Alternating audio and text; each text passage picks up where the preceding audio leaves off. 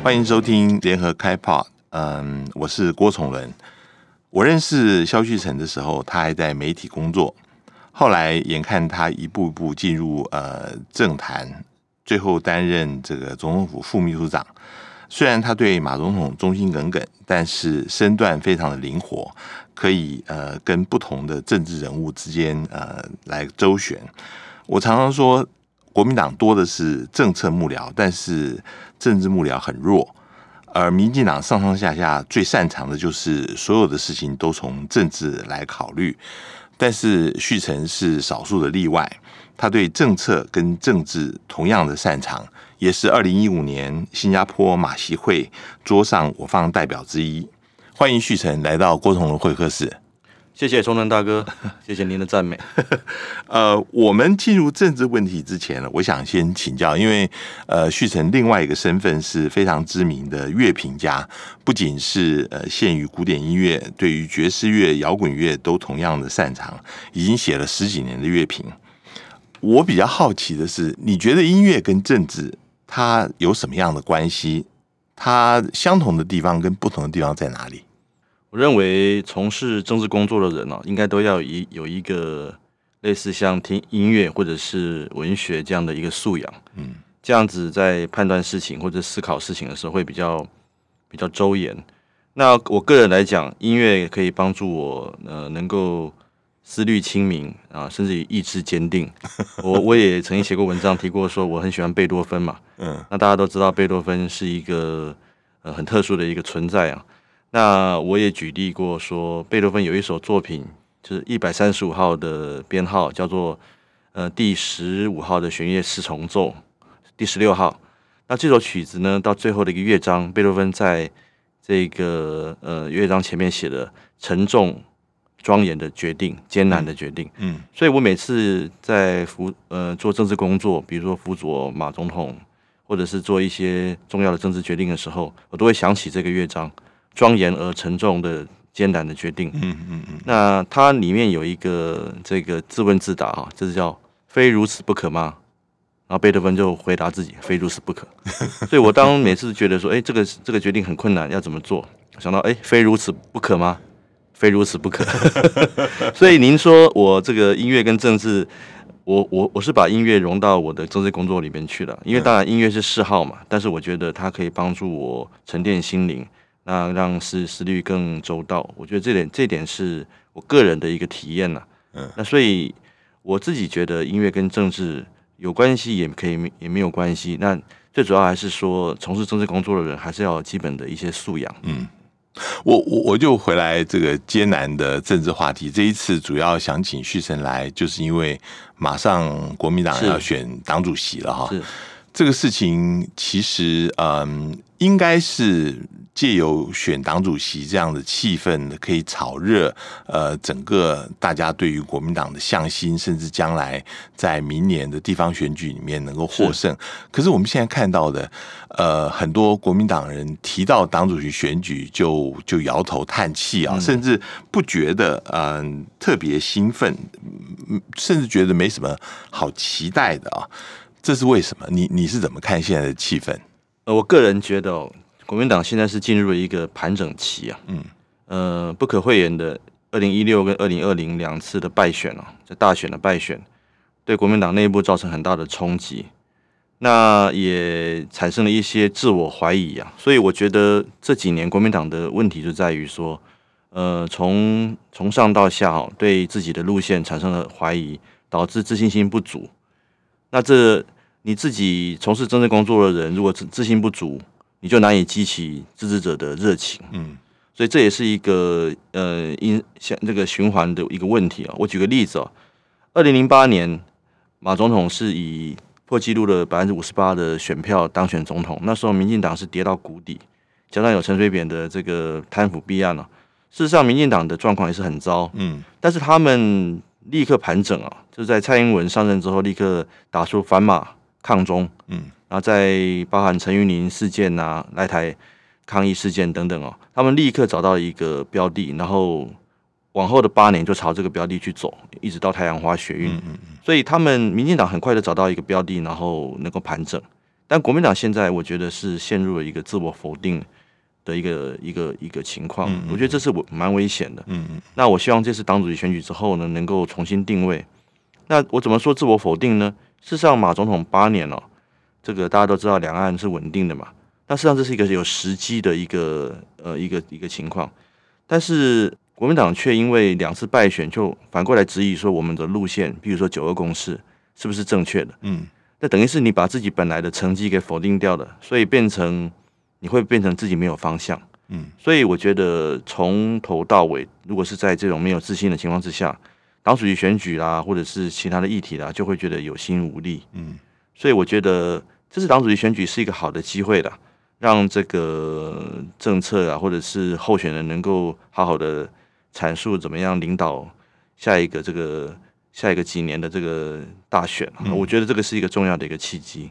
呃，你刚刚提到这个两岸政策，其实这一次很多人讲党主席选举里面的竞选的一个主要主轴啊，应该是对于两岸政策的讨论啊。我们也看到有些候选人把这个两岸政策写讲的非常的详尽啊，甚至有一整套方案出来。是，但是也有人质疑说，这样子是不是好？或者是说，这个两岸政策你如果讲到这么细的话，其实你就没有任何转环的空间了。但是你如果不这样讲的话，国民党主席应该要怎么样来主张呢？事实上啊，我认为从务实的观点来说，现在的国民党的路线哦，可以回到过去马英九路线。嗯，过去二零零八到二零一六年马英九路线是一个参考范本。怎么说呢？至少他在八年的任内，他的这个路线是证明他是呃实验成功的，包含他跟大陆的关系，嗯，跟美国的关系，跟日本跟国际社会的关系是非常的均均衡的。那我认为这是我自己的看法。我觉得国民党其实不假外求，你如果回到过去八年的的马英九路线，其实你就可以跟民进党立刻有区隔了。那如果说你一直现在说，嗯，自我否定或者是自我怀疑的一个路线呢，那恐怕你就没有办法很明确的去面对群众，然后讲出你未来的执政方向。嗯，所以现在的关键就在这里。但是我我看到这几个候选人哦，也都提出各自呃蛮明确的一些方案哦。那当然，这就交由九月二十五号党员来决定了。嗯，我我个人认为说，国民党主席应该要回归国民党的政策跟党纲。嗯，哦，就是不管是在两岸路线，或者是这个经济民生路线，都可以提出跟民进党有所区隔的路线。嗯，那这个东西就是号召支持者再重新回来的一个重要的一个动作。嗯那我我觉得这个东西应该可以观察。嗯，那二零九月二十五号选出来的党主席。就是未来这两年的领导人嘛，所以他们怎么样去阐述，怎么样去带领这个两岸路线，我我我我是我建议还是要回到过去有实验过成功。的马英九路线，呃，不过我我等一下还会再回来，因为有很多人讲说，现在呃碰到的国民党碰到的这个整个世界局势跟马总统那个时候已经很不一样了，现在越来越困难。不过等一下我们再回来。没问题。这一次的初选啊，也有人提到，呃，还有其他的问题，比如说，呃。像是这一次并不是参选人，但是呃，非常的积极的，像赵少康，他提出所谓战斗蓝哦，这个说法，有人是呃觉得是傅科以前的所谓他自己的新国民党连线。他呃为自己来造势，又有人讲说这一次也有一些以前有一些病案或者吃过官司的人，现在想要这个带着这个候选人到处奔走引介，想要借这个机会来翻身呢？你怎么看这一次初选的这样子的现象呢？呃，其实我是从比较正面跟乐观的角度来看，毕竟国民党这几年都在野嘛，嗯，所以他是没有行政资源，也是比较孱弱。那今天赵少康先生他提出这个战斗蓝，事实上是一个号召嘛，希望能够有一个所谓的比较呃有行动的这个路线。那我个人是比较乐观看待啊，因为国民党现在需要百花齐放。嗯，那我不是会认为说会走向所谓的呃派系老路啦，或者是所谓的新国民党连线那样的一个历史。我觉得党员现在已经与时俱进了。嗯，党员有自己的判断。包含您看过去几次党主席选举，从洪秀柱、吴敦义到江启臣，其实党员都根据他们的自主意志做了一个呃相对来讲很客观跟正确的一个决定啊。那当然，很多人会觉得说，呃，像赵大刚先生的这个这个路线，是不是对国民党来讲，会不会未未来的党主席的领导人会有一个路线上的一个所谓的呃前置或者是冲击？我个人是应该要认为是应该要正面面的一对啊，因为未来的党主席他面对的国民党应该是有各个呃各个声音跟各个这个实力派的人士的一个组合。那新的党主席必须要去统合，那包含赵大康先生的战斗蓝也只是其中之一嘛。嗯嗯。所以我个人是比较乐观的来看待这些事情，而且最重要是国民党现在其实是一个还在低迷的时候。嗯嗯。这时候如果有任何人愿意带着国民党去走向一个有行动力，呃，能够对民进党有制衡、有监督的一个一个路线，我都乐观的来看待。嗯。不过我刚才也提到，我我我直接讲名字，就是像傅昆奇啊，就是说这个也在党内是有争议的人，他现在也是很积极的，想要利用初选这个机会，在呃拉着候选人引介其他的人呢，这这样子的现象是呃正面好的吗？啊，当然现在这个是嗯党主席选举，他也也不是所谓的初选了，他是国民党，他是党员的直选，那党员直选。任何有这个党员的这个身份啊，或者是党代表啊，或者是有这个中央委员、中常委身份的人，大家各位自己支持的人互相奔走，我觉得这是很正常的。我并不会这么负面去看待您刚刚提到的很多的所谓的派系人士啊，或者是派系要角的一个串联。我觉得这个是很正常的一个党主席选举的一个过程。嗯，重要的还是党主席出炉之后，那位党主席他的第一个他任命的。党务人士能不能有这个耳目一新啊，或者是能够确实的能够执行他提出的政见？第二个是他提出的未来国民党要迈向执政的路线，能不能唤起民众的共鸣？我觉得这这才是重要的。那至于人事跟组织是辅佐的，是附随的，嗯嗯，那我并不认为他会反客为主。嗯，我我我刚刚呃呃在讲的时候，我我我讲错了一个，其实不是初选，你你就认为这其实是党员的直选啊。但是这里面也有一个跟初选很像的情况，就是说，呃，这个党用这样的方式选出党主席，会不会呃就像初选一样？往往是由党内比较积极的，甚至比较呃极端的人，他们所支持出来的对象，而离主流民意会比较越来越远。我担心是这个事情。那这样子产生出来党主席，会不会也离这个主流民意比较远呢？您刚刚提出的是很好的问题哦。那我可以引用过去几次的例子来来回答。我觉得从呃，譬如说二零一七年吴敦义副总统选主席的时候。那时候其实大家也认为说，相对于他的部分的候选人是比较极端的，或者是有基本交易派的声量，而且很大。但是最后吴敦义还是以第一轮过半的当选党主席。所以从这个例子我可以来说，国民党党员并不是都是极端路线的，嗯嗯，他们有自主判断，嗯嗯。那也许您有人会说啊，现在韩韩粉啊或者什么很激烈，嗯嗯，但是我要特别讲。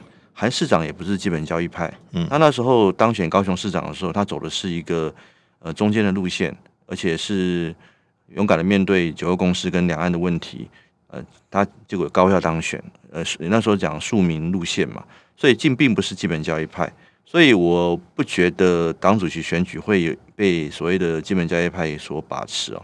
过去几次我在党内观察到的几次重要的初选或者是党党主席选举。党员都有自己的判断了，那也不会不见得会被派系啦，或者是被一些极端的声音所绑架。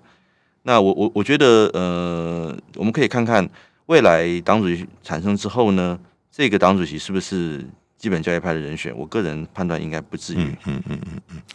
呃，我我我想，呃，接下来，因为大家在呃选党主席的时候，呃，其实马上想到的就是明年的地方选举了哈。这个明年地方选举，原来大家有一个判断说，以现在目前民进党执政，它呃支持率一直往下掉，是不是意味着就是说，像二零一八年一样，明年的地方选举，国民党胜算看起来是非常的大的？你自己是怎么样来判断明年的这个地方选举，尤其是在六都上面，是不是至少比现在成绩要好？谢谢您了。我再补充一下刚刚基本教育派的问题。嗯嗯，我个人觉得会出现的，不管是党主席或者是在未来的初选六都的人选，应该都是能够激起支持者热情的啊，但不一定是基基本教育派。嗯嗯嗯，譬如说蒋万安或者是过过去的马总统，他选市长的时候，都是能够因激起支持者热情而出现的。韩国瑜也是这样。所以我觉得应该是从能够激起大部分支持者热情，而且能够获得中间的一个认同的人会会出现。我觉得这个是未来的一个趋势。嗯嗯嗯。那想到二零二二年的选举哦，我个人判断国民党应该还是会表现不错。首先，当然第一个指标是今年底的公投。今年底的公投是一个试金石，嗯，因为它有两项重要的民生议题在里面，一个是猪肉问题，美国猪肉莱克多巴胺的问题。一个是能源的问题啊，就是讲核四的问题。那从二零一八年公投的经验来看哦，其实民众会在倾向在民生跟重要的这个这个经济议题上，会给予执政党比较严厉的一个监督啊。那我想，因为地方选举跟民生挂的比较深了，那六都呃六都的市长目前我们都做的不错嘛，国民党的几个市长都做的不错，所以我个人认为说。呃，二零二二年的县市长选举，国民党应该还可以维持一个不错的成绩。嗯，那当然重要是策略了。那二零一八年，我们成功的让这个民众知道说，呃，蔡英文政府是东厂，呃，让这个许多意识形态的一个作为哦，无助于这个民生发展，所以他们得到了呃教训。那二零二二年呢，你可以看看这一年下来，疫苗啦、美猪啦，嗯，这个政府是不是冷血？有没有顾到？民众的福祉升级，其实在今年底的公投都会有一个检验。那延续的这个东西，如果呃民进党政府没有办法去。从容应对哈的话，我我我认为二零二二年对他们来讲是也是一个蛮严苛的考验。嗯嗯，那个很多人讲到，就是二零二二年国民党是不是能够呃获胜哦？胜的定义可能要看一个是桃园，一个是台北了哈。是你现在看这两个是呃。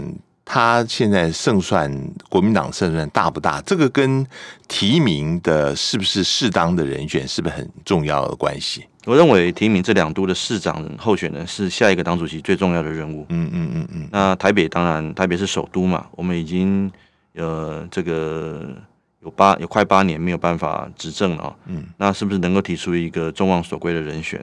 那桃园呢，在郑文灿市长卸任之后。目前看起来，绿绿营的这个人选可能没有没有办法有他那样的实力。嗯，那是不是能够整合成功，提出一个适才适所的人选？所以这是未来党主席最重要的两个任务。那我个人认为，如果能够整合成功，提名得当，这两都对国民党来讲都还是有相当的优势啊。所以我我个人觉得，二零二二年的国民党在这两度来讲，应该是一个关键表现。嗯。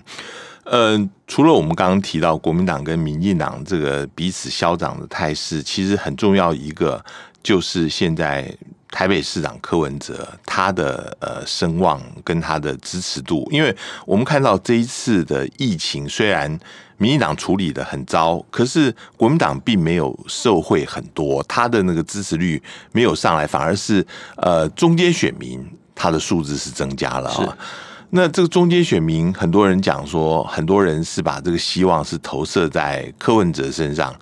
你觉得柯文哲还有这个民众党未来在明年的选举，还有呃三年以后的总统选举里面，他们会扮演什么样一个角色？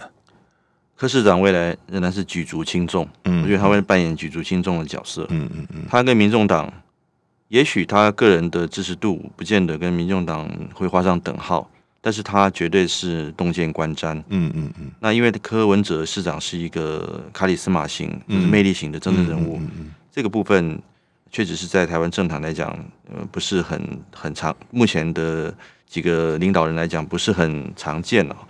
那我个人觉得，民众党跟柯文哲市长未来呢，会是国民党一个很重要的一个课题。这个党主席，新的党主席。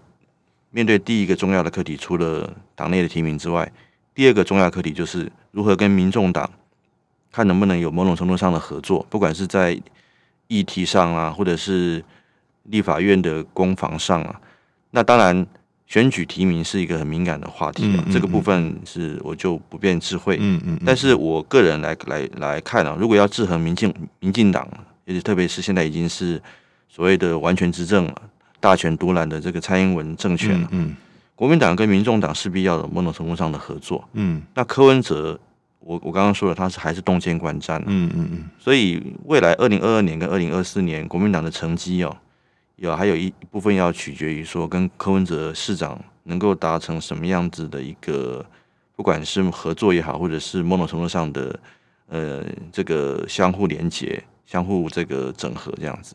嗯嗯，那个这就是牵涉到现在一个敏感的话题，就是蓝白合哈。这个合是要怎么合？是领导人在某些策略上面的配合合作呢，还是说你觉得连下面的支持群众都有可能是合的合合在一起的？从二零零四年国青合作的一个经验来看哦，其实并不容易。嗯所以我刚刚也提到是说，呃，某种程度上，对下一个党主席来说，如何跟民众党跟柯文哲市长取得一个某种程度的和谐，或者是呃，至少不要这个相互的抵消这个力量哦，我觉得是一个重要的课题。嗯但是能不能真的有融合跟合作，我觉得这是下一个党主席的课题啦。嗯嗯但从从国青合作的经验来看，并不是这么的容易啊。嗯但是如果不没有尝试去努力的话，那这个完全执政的民进党就很容易能够找到破口。是是，我我我再回过头来就是讲，嗯、这个国民党呃现在面临的整个国际的处境啊，很多人说，呃，马总统在执政的时候，其实相对来说，美国跟中国的关中国大陆的关系，并没有像现在这样子剑拔弩张这样子的对抗啊。现在的美中之间的对立是升高的，也可以呃，因为这样子让民进党呃其实是获得美国很多的一个支持，这也反映在国内的政治上面。嗯，现在的国民党面对这样的国际局势，在呃面对美国跟中国大陆之间，这要怎么样子来考虑跟选择？你你自己呃，觉得现在的局势跟以前是不是已经变了很多了？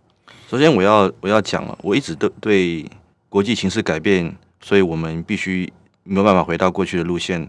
我认为这是谬论。嗯嗯嗯呃，我举个例子，如果我们现在跟中国大陆可以坐下来谈，难道美国会反对吗？嗯，美国一定不会反对啊！不要忘记，今年这个 Kirk Campbell 这个美国白宫的这个印太总监，他才呼吁说两岸应该要坐下来谈。嗯那我个人是觉得，现在蔡英文路线出了最大的问题就是他没有自主性。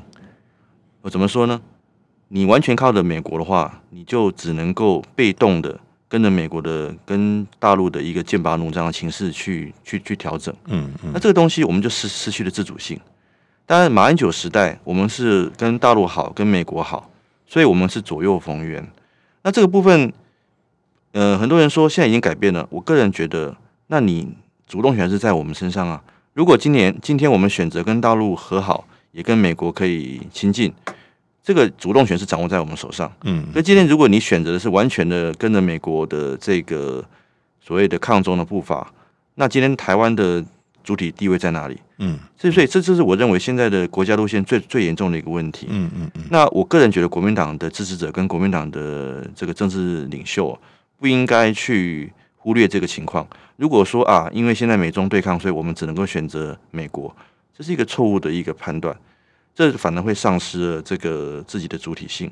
那我我我我要强调，寻求两岸关系改善呢、绝对不是示弱或者是所谓的舔中啊，而是主动掌握自己的命运。嗯台湾中华民国一定要掌握自己的命运。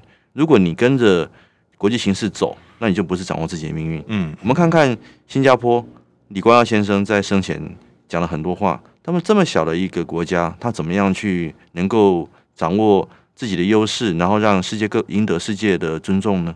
他就是主动掌握自己的命运。嗯嗯他没有靠向任何的一方的这个势力。那我觉得现在台湾中华民国真的真的是在面临一个十字路口。嗯所以回过过来，您刚刚提到了国民党的这个领导人哦，不管是有志于竞逐党主席，或是未来要选这个百里侯的，应该都我认为都应该要看清这样的形势。如果国民党没有办法坚定自己的主张，而是随波逐流的话，那很快就会被不是被民进党淘汰，是被民意给淘汰。嗯，我我我这边我再加问一个事情，就是说你在政府里面你也参战这个机要很多年了，你觉得嗯，在这种国际局势的变化的时候，以我们目前的国力或者我们的实力，我们在这里面能够找到自主的余地有多少？我举个例子哦，大家都知道说，呃，我们马总统跟日本的关系并不是特别的亲近了，可是他任内签了台日渔业协议，嗯这是李登辉总统跟蔡英文总统号称跟日本比较好的这两位任总统都没有办法达到，为什么？因为日本那当时日本政府觉得，哎、我们跟大陆好像关系不错，他们怕我们被大陆拉走，嗯嗯所以他们他们就重启这个渔业谈判，而且签了渔业协议。这就是一个例子，并不是你有多少的实力，而是你有你的重要性跟你的战略战略地位跟价值。嗯嗯如果你今天选择一个有有有自主性的一个国家方向，譬如说我们选择跟大陆好大陆呃和谈，也可以跟日本跟美国交好的话，我们就成为一个左右逢源的一个对象。到时候从台日渔业协议这个例子就可以看得出来。嗯嗯但如果说今天我们放弃自己的主体性，我们就变成随波逐流的话，其实就您刚刚提的，我们我们我们本来本身的国力跟本身的资源不见得这么的足，我们只能靠的战略地位跟正确的国家方向在走。嗯如果这两者都没有的话，那台湾的地的情况是很危险的。我们毕竟是在在这最前线，嗯嗯嗯这我觉得这个是一个语重心长的一个喊话。嗯嗯嗯。你你怎么看现在的美国跟中国大陆的关系？就是说，呃，我们在讲的时候，前两天才刚刚发生拜登呃跟习近平又通了电话，这是他上任以后的第二次的电话哦。这表示说，美国现在呃不希望跟中国大陆之间的关系是完全的破裂，希望能够呃他自己也讲，就是从这个呃竞争不要变成一个冲突的一个局面。当然。美国原来是希望能够跟呃习近平十月的时候能够在意大利呃会面 G 团体的时候能够会面，呃，大陆那边说，呃，现在因为疫情，习近平呃暂时不会出国，但是也是因为呃考虑到跟美国的关系，他们觉得不会有什么样子大的发展。你觉得经过这一次通话，呃，美中的关系会逐渐的和缓吗？十月的高峰会，呃，是不是还有这个可能？因为很多人也提到，其实美中他们各自都有国内的因素要考虑。那嗯、明年的话就是二十大，对于习近平来说，呃，这是非常重要，他可能要考虑到连任。拜登是明年的十一月是美国的其中选举，他也要考虑到国内的政治因素。这些国内政治因素会影响他的外交，你怎么看呢？第一个，我觉得美中之间的竞争啊，是一个长远的问题，它可能是未来几十年的问题，所以在任何的阶段哦，都是有一个阶段性的发展。那这次拜登跟习近平的通话是拜登主动打电话，那当然这个从背景上来看，在美国在阿富汗撤军事件失利之后啊，这个美国的国际信誉跟这个国力的一个展现哦，有相当的损害。那再加上这个美国本身国内的一些其的，不管是疫情啊，或者是一些失业率的情况，不是太理想，嗯嗯所以内内外交迫，我觉得拜登他有他的这个迫切性哦，要先在让美美中之间的这个冲突哦，呃竞争哦，不要变成冲突。所以我觉得这个这通电话是有它的的迫切性。那当然没有错，呃，拜登跟习近平双方都各自有内部的一些问题要考量，一个是其中选举嘛，一个是二十大，所以他们我觉得在在这个内外的考量之下，我觉得是都是交互并存啊，外交跟内政的重要性是一致的。那拜登目前，我我觉得他还是受制于川普的这个呃不能讲余印啊，就是川普政府的这个余威啊，嗯。不管是从撤军哦到不敢取消中国进口商品的附加关税，嗯到他到这个共和党在国会的这个张牙舞爪，嗯嗯。所以拜登目前是一个蛮这个不得不这个受制于这样的一个情势的一个情况，但是他又是一个外交经验丰富的一个美国总统，所以我认为他主动找这个电话，一方面希望对美中美关系的一个竞争能够有点降温哦，二方面也是希望能够在这个情在能够跟习近平双方能够就所谓的呃先设置一个防护圈呐，就是护栏了，就不要发生嗯双方意想不到的一个冲突。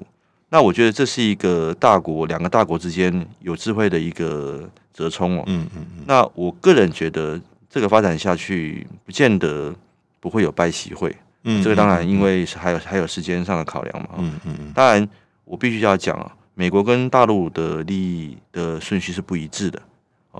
哦，台湾台海问题是大陆的核心利益，那美国的核心利益是什么？有人说是北约、日本跟沙特阿拉伯，并没有包括台海。但也有人认为，现在现在台海的重要性很高。但到底美国的核心利益的顺序是怎么样排，只有他们自己知道。嗯像阿富汗事件也知道说，阿富汗的排序也可以反恐，可以改变。所以大国之间的这个利益的一个计算哦，都是变动性的。所以我个人觉得，美中之间的这个折冲跟竞争哦，是会持续下去。但对我们来讲，最重要是要风险控管。所以今天呃，美国跟中共之间的一个这个这个联系哦，对对我们台湾来讲的意义在于是说，我们要掌握他们之间目前的状态是怎么样，那我们能够扮演什么样的角色？那我举例来讲，现在呃我我看到最近发发表这个中共的军力的一个报告，中共现在对这个外籍基建的这个方式都是逢建必跟逢机必查，嗯嗯嗯，这个其实产生冲突性的可能性非常高，嗯嗯嗯。特别是在这个整个局势又紧张的情况之下，所以我认为拜习的通话、哦、应该是希望能够对这个军事上可能发生冲突的情况降温了、那这个时候我们要扮演什么角色？这个我觉得台湾要必须要去思考。那我我我觉得总归一句哦，就像我那天看到 Thomas Friedman 在九月七号在纽约时报的一个文章提到说，哦，不要二十年后我们再来后悔说，呃，今天没有处理好中美的关系哦。那中美的关系会牵动整个世的世界的局势啊，甚至于不管是安定或繁荣，这个部分我相信，即使在反中的情况之下，这也是美国很多有识之士在在思考的。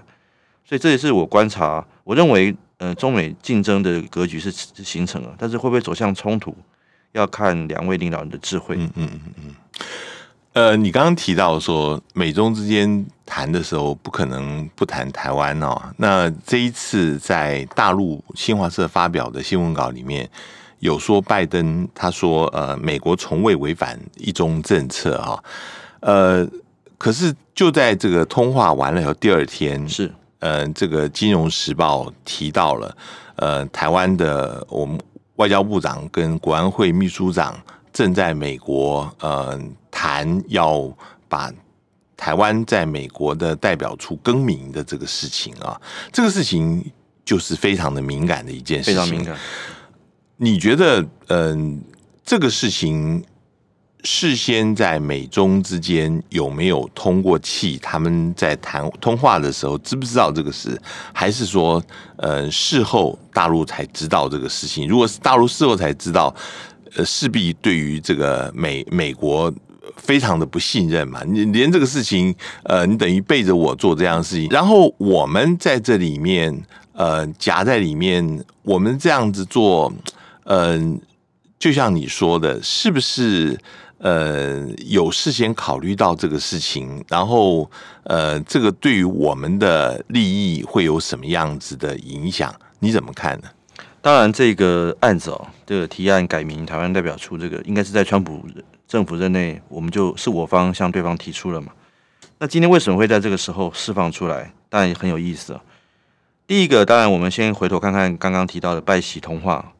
那拜习通话很有意思的是，这次大部分都是由大陆来发表。嗯那跟上第一次通话是由美美美方嗯、郑重其事的去说明他们谈了什么不一样。嗯那至于大陆刻意讲出来的这个这个不会改变一中政策的这样的一个情况，美国并没有否认。嗯嗯那当然，从吴钊燮跟顾立雄没有办法到华府，也可以看得出来，美拜登政府是无意去去违反他们的这个一中政策。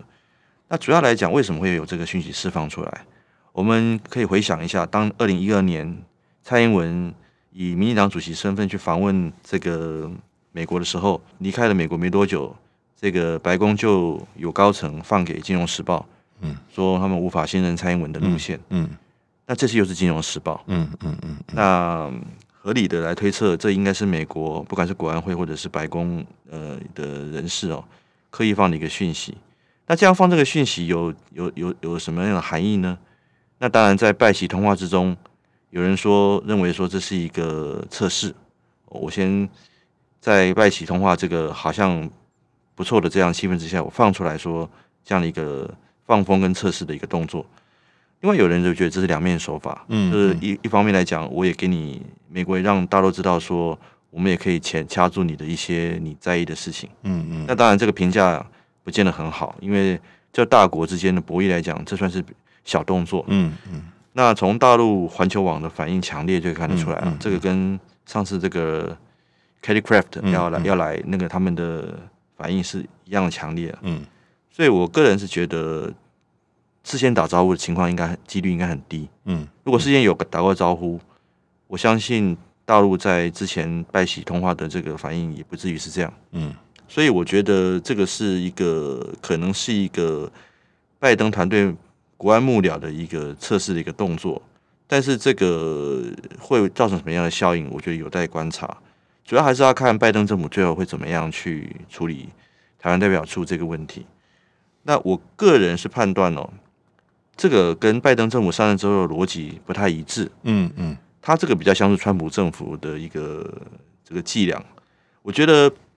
从逻辑的上来看，如果今天这个 Kirk Campbell 也好，白宫发言也好，都呼吁两岸要能够对话，那他又支持证明，嗯，这个不是一个矛盾的事情吗？当然，也许是两面说法，操作都是同样一批人，嗯，但是从吴钊燮没办法进入华府来看，我觉得美国跟拜登政权还是在所谓的一中政策的这样的一个框架之下在处理这个事情，嗯嗯，所以我个人确实觉得。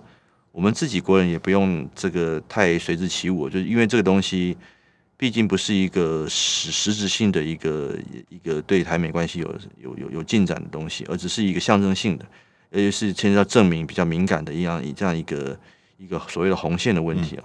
那我我个人是觉得这是中美角力跟博弈之间的一个小动作，嗯，那。会不会擦枪走火变成大冲突？我个人是判断是不会。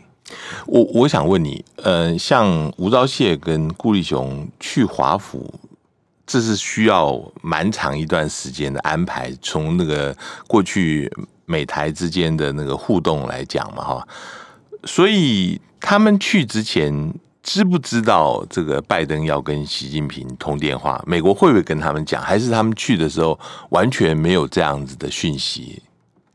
这个我无无从判断，嗯，但是我相信这个肖美琴大使如果能够有跟美方有取得足够的互信的话，应该美方要事先告知他这这件事情，是是，对，嗯，呃，这个事情后续还要还要再看啊。我我最后想问的就是说，嗯。就是现在，嗯，大家常常看到马总统的时候，一方面会怀念马总统那个时候执政的时候，但是另外一方面，呃，对于马总统的发言，有些人会觉得说，最好马总统不要介入现在的政局，不管是台湾，不管是党内。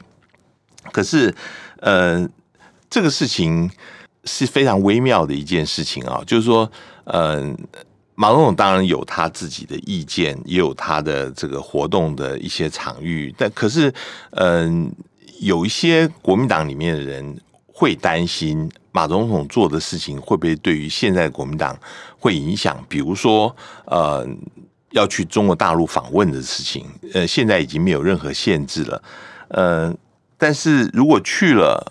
会不会被别人来做文章？会不会这个事情会又会影响到呃未来国民党的情况？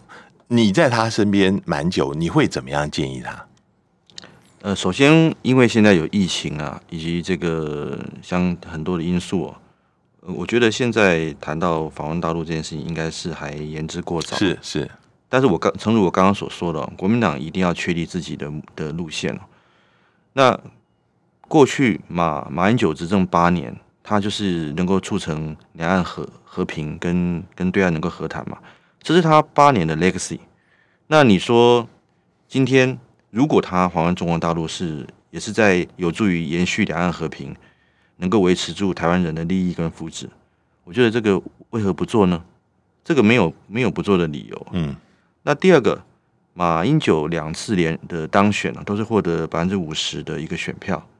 那他如果他是台湾的总统，中华民国总统，台湾的前领导人，他如果到任何地方，他都能够代表相当的台湾的民意。因为他两次都都都达到五成的选票。嗯，所以我觉得要从这个大格局来看，不能够从党内的一些。小这个小的一些考量来看，如果今天有有助于两岸和平，有助于稳定台湾的局势，有助于这个台湾人的利益跟福祉的维持，我认为我觉得任何的情况之下，马总统都不能够这个不不考虑这些，嗯，这是我的看法，嗯嗯。那回过头来，国民党的现在的要选党主席的，或者是国民党的政治领袖，应该要思考到底要走什么样的路线。如果今天一味的因为怕被抹红就不做。嗯，那其实就等于是把战场礼让给民进党，那我觉得这个这个也也无助于未来能够重返执政，这是我的看法。非常谢谢旭成今天接受我们访谈，呃，这个希望以后还有机会能够请来，谢谢谢谢大哥，谢谢谢谢。上网搜寻 VIP 大 U 店 .com 到联合报数位版看更多精彩的报道。